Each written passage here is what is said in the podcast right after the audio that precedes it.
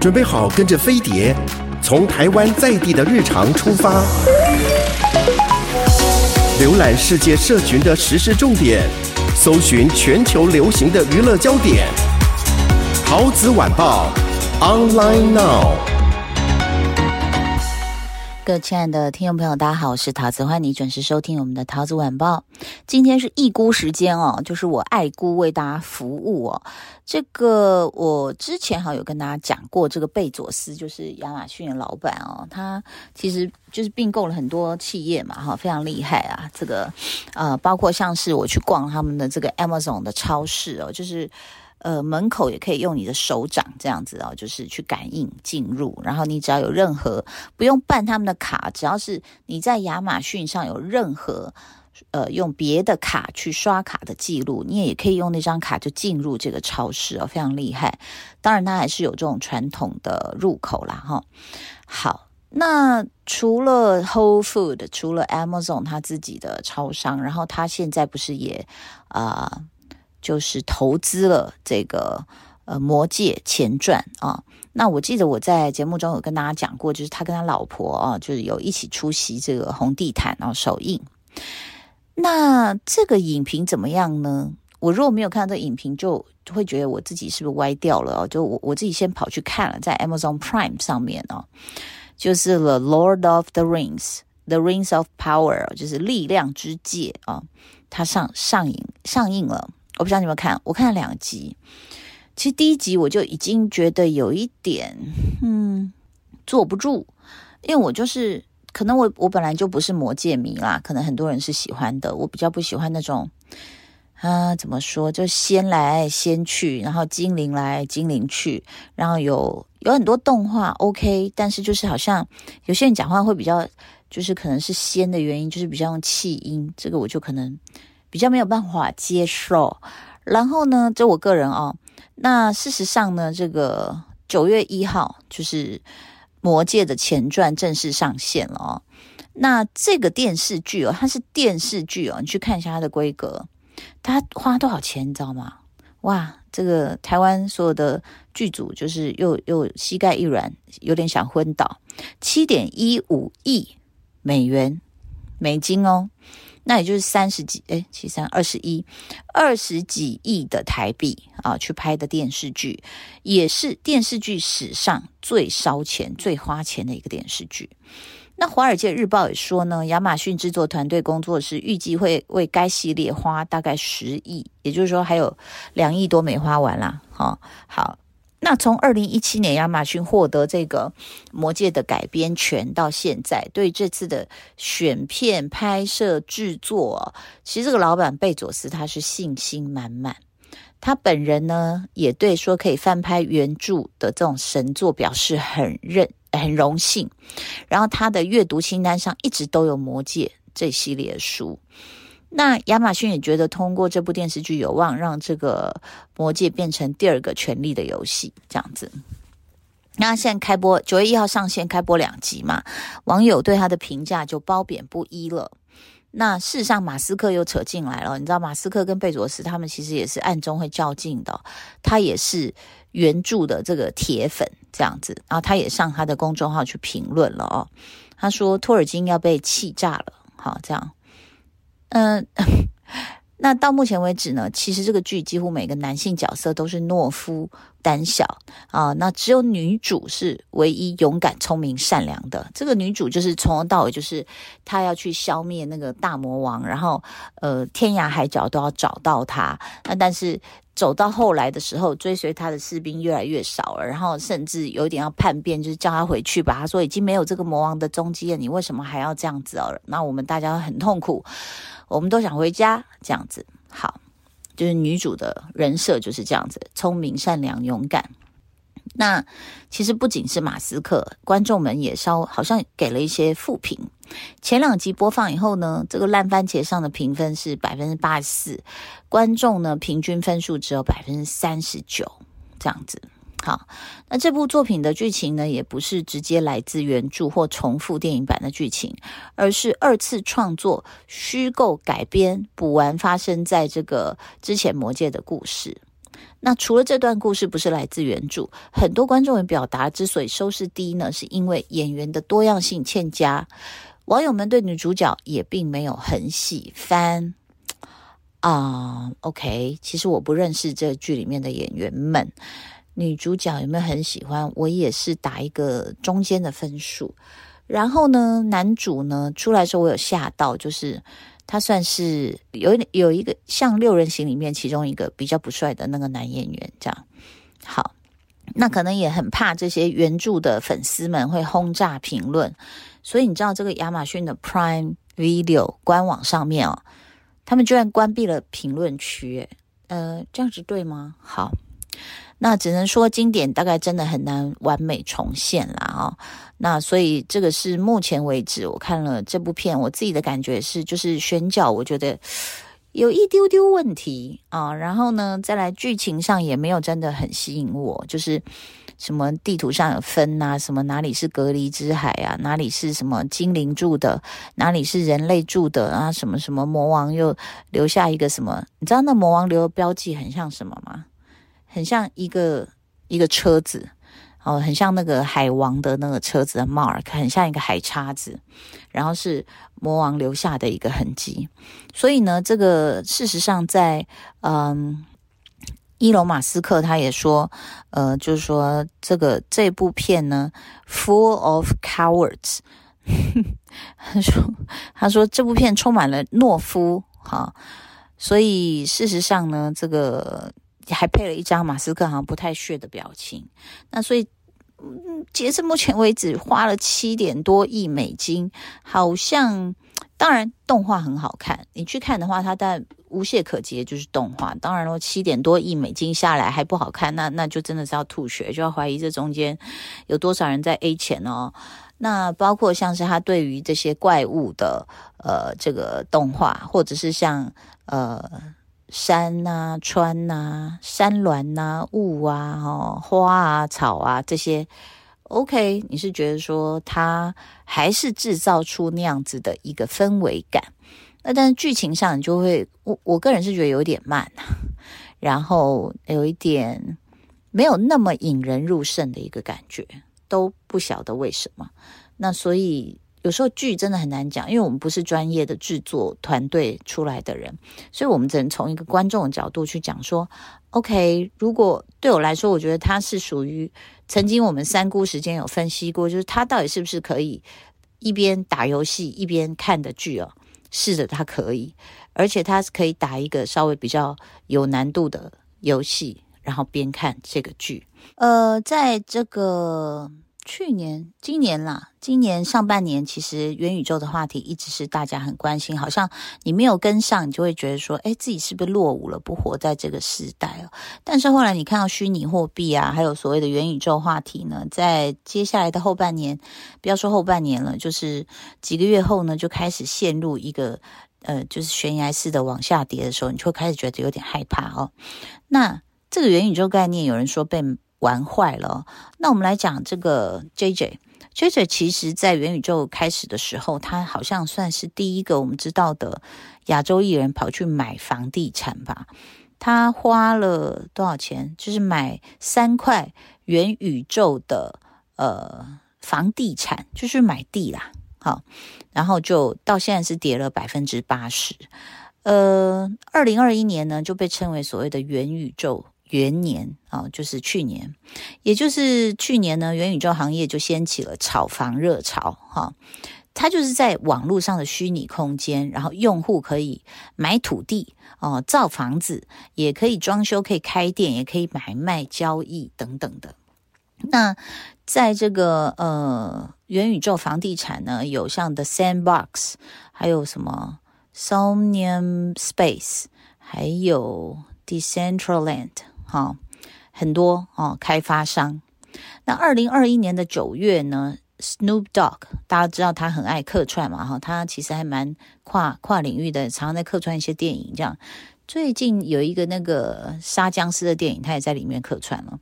好，那他就在元宇宙的平台的 Sandbox 拥有了地产，而且呢，在那里还举办私人的虚拟音乐会，举办 Party，举办这个艺术画廊展览等等。这样。那在它的带动下呢，它隔壁的三个地呢，就价格就水涨船高。然后一位名叫 PA 的用户就花了四十六万美金买下其中的一块地。哇，大家真好有钱，这一千多万的事情哎哈。好，那二零二一年十一月呢，元宇宙发展房地产的公司 Republic Realm 从四百三十万美元的价格就买了 Sandbox 世界里唯一的一块地，创下了呃当时元宇宙最贵地的记录哦，四百三十万美元呢哈，Oh my god！短短几天呢，香港新世界发展集团的 CEO 郑志刚哦也呃。投入了五百万美元，买了 Sandbox 中最大的一块地，晋升地王。那其他元宇宙的平台呢？其实他们的地价也是很贵的。好，那 Metaverse Group 子公司 Tokens.com，他们以二百四十三万美元的价格买了 Decentraland 的一块土地。好，那很多人都是好几百万就去买了，这样。有数据显示，二零二一年的十一月二十二到二十八的一周内，四个主要的元宇宙房地产交易平台的成交额高达多少钱？你知道吗？六点七亿。好，那平均每块土地的价格从二零二一年的一月的一百美元哦，本来只有一百哦，结果就涨到二零二一十二月，你看，花了十二个月的时间，就涨到了一万五千美元，整整一百五十倍。好，那。二零二二年的元宇宙土地交易均价都超过五个以太币，哈，那超过一万八千美元，最高甚至涨到四万美元以上，就一直涨就对了。那部分 你知道，这部分土地的这个单价可能都比纽约的这种学区房还要贵哦。那林俊杰就是在这一波热潮当中进场的，在二零二一年的十一月，JJ 他就宣布自己在元宇宙的 Decentraland 平台上购买了三块虚拟的房产啊。十一月十九，他是以两万两千多美元的价格买了一个叫做 Nearest to G 呃 Genesis Plaza 的虚拟地块。十一月二十二，呃，隔了三天，他又以两万五美元左右的价格买了一个 Prime Gallery 的虚拟虚拟的这个一块地。同样是十一月二十二日呢，林俊杰又以两万快两万六的美元又买了一个叫 Prime Gallery Two 的一个虚拟这个地产，三块地就花了他大概七万多七万多美元这样子，所以差不多也是两百多万了，哈。那二零二二年四月七号呢，JJ 又在 Twitter 上宣布他有这个 Arcade Land 的虚拟地啊。那这个多少钱？好像他没有讲。那所以他为什么这么热衷于这个元宇宙哦？其实 JJ 一直以来就是对新事物是很感兴趣的哦，因为他也买这个加密的货币嘛，哈。那所以元宇宙一热，他当然也就是非常的关注。第二个是投资哦。呃，在元宇宙购买地皮之后呢，你就可以建造自己的虚拟房屋，形成自己的特色，然后你再加价去卖，赚取这个差价。尤其是如果这曾经是呃这个 JJ 的地呃，盖起来的东西，我觉得应该也是，只要这个元宇宙继续发展，应该也是一个蛮好的投资。这样。那第三个是代言，当然有一个未经证实的传闻说，JJ 投资元宇宙的房产是为了给元宇宙的开发商代言。哈，好，那不管动机如何，现在看目前好像是算是赔的，已经下跌了，大概都分别有八成左右啊。这三块地从这个呃，就是从刚刚我们讲的价钱。然后就都往下跌了八成，所以这样一算就亏了百分之八十了。那这也不是说他买错了，而是整个元宇宙的房地产崩盘了。好，那相关数据显示呢，元宇宙主要的平台内的土地价格大幅下降，平均价格从今年一月份的一点七万美元降到八月的只有剩两千五百美元哦，半年就跌了八成。那为什么元宇宙的房价会这样子跌哦？这你要从它的投资逻辑来说，因为土地是人类赖以生存最基本的一个物质嘛。那像现实世界啊，在元宇宙世界啊，无论是居家经商都需要有土地。好，那既然土地那么不可或缺，那么先得者就能够优先挑选最优质的土地。而优质的土地当然就是呃有利可图的。但是呢，这个这个逻辑看起来没问题，但是却忽略了一点，就是长期来看，决定房地产走向不是地段，而是人口。这个可能就是我们讲叫流量哈。那二零二一年下半年元宇宙热潮之下，不缺流量，所以才吸引这么多人去投资。那到二零二二呢，市场关注度大降，流量就锐减。那所以呢，事实上，这个在线用户哦，大概到今年八月，像是那个 Decentraland 平均用户不不到一百啊，之前都是大概一千两百人以上这样子。那其他平台也面临这样子流量下降，所以呢，这个呃，像他林俊杰三块地来说，一周内大概就一名访客，所以就是找不到流量的话，房子呢，当然就相对的这个房地产就往下跌了。那到底它是嗯昙花一现还是一场骗局呢？事实上，很多元宇宙的平台哦，它不是为了炒作房地产，是要炒作加密货币哦。因为你在元宇宙平台你去购买，其实都要使用加密货币嘛。那元宇宙的房地产火了，那加密货币就是最大的受益者。这样，那比如说你在 Decentraland 上面呢，你购买房地产就需要一种名为 Mana 的，我不知道是不是叫念 M A N A Mana 的加密货币这样子。那因为这个元呃元宇宙的房地产一炒，所以这个货币呢，我相信没有在玩的你大概听过比特币、听过以太币或者是狗狗币什么币，但是 Mana 你有听过吗？哈，但这个货币一出来，它的价格在短时间内就上涨了百分之三百一十八点八啊。那元宇宙一崩盘，Mana 价格也就下跌了，所以元宇宙的概念有可能就这样在这个过程中被玩坏了。事实上，元宇宙的概念，我不晓得大家看 YouTube 应该都知道，是出自于一个科幻作家尼尔·史蒂芬森，在一九九二年他出版一个小说叫《雪崩》，他描述的元宇宙就是一个脱离于现实的数字化虚拟世界，人们可以在其中。去建构数字身份，就是你的虚拟身份，可以把现实世界所有事物场景都复制到元宇宙当中。好，那后来就有一些设备啦，VR、AR 啊，那这个三十年前的诞生的概念就变得好像触手可及哦。那你看，连 Facebook 都把自己的名字改成 Meta，好，那所以大家想说，哦。我们就是要进入元宇宙了吗？这样子大家觉得炙手可热，这样哦。那一时之间，大到这个网络的巨头，小到普通创业者，都争相进军元宇宙。那元宇宙真的有前途吗？好，那目前看来不知道，因为其实当时我不晓得大家有没有注意到，在网络。也有一波泡沫，第一波这个起来的时候，就是没有够多的人有一个可以触及的工具，比如说智慧型手机还没有真的很普及的时候，你确实要起来是有一点难的。那你没有相应的工具的话，你你呃也没有足够多内容可以提供的时候，那其实这个就是会有困难。那第一步。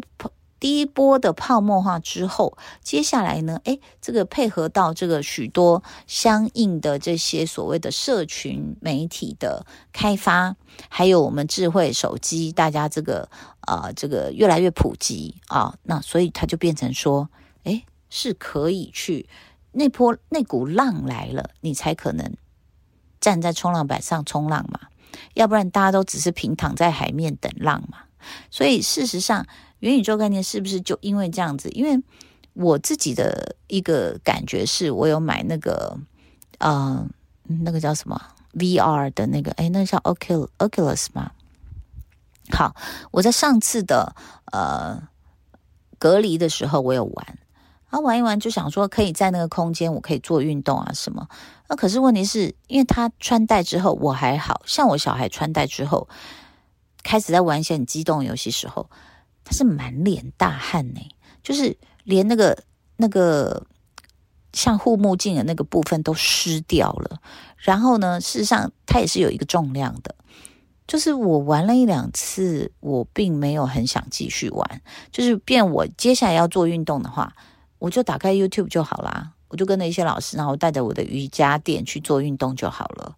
所以他在某些习惯的改变上，呃，应该还是有点有一点点要带起一个流量的话，是有点困难的。就可能一开始有所谓的先锋者啊，pioneer，那他们呢可能会对新奇事物呢会关注，但是接下来尾随的大众的力量还没有到的时候，我觉得中间是会有一些断层的。再加上它变成是少数精英的一个呃一个追寻的时候，我觉得好像就没有办法变成大家日常或者是那么呃那么亲民啊，那么接地气，那么唾手可得的时候。或许现在还不是呃真正 Metaverse Meta 啊、呃，这个能能够进入每一个人生活的原因吧。这是我个人的一点浅见。今天非常谢谢你的收听哦，谢谢，拜拜。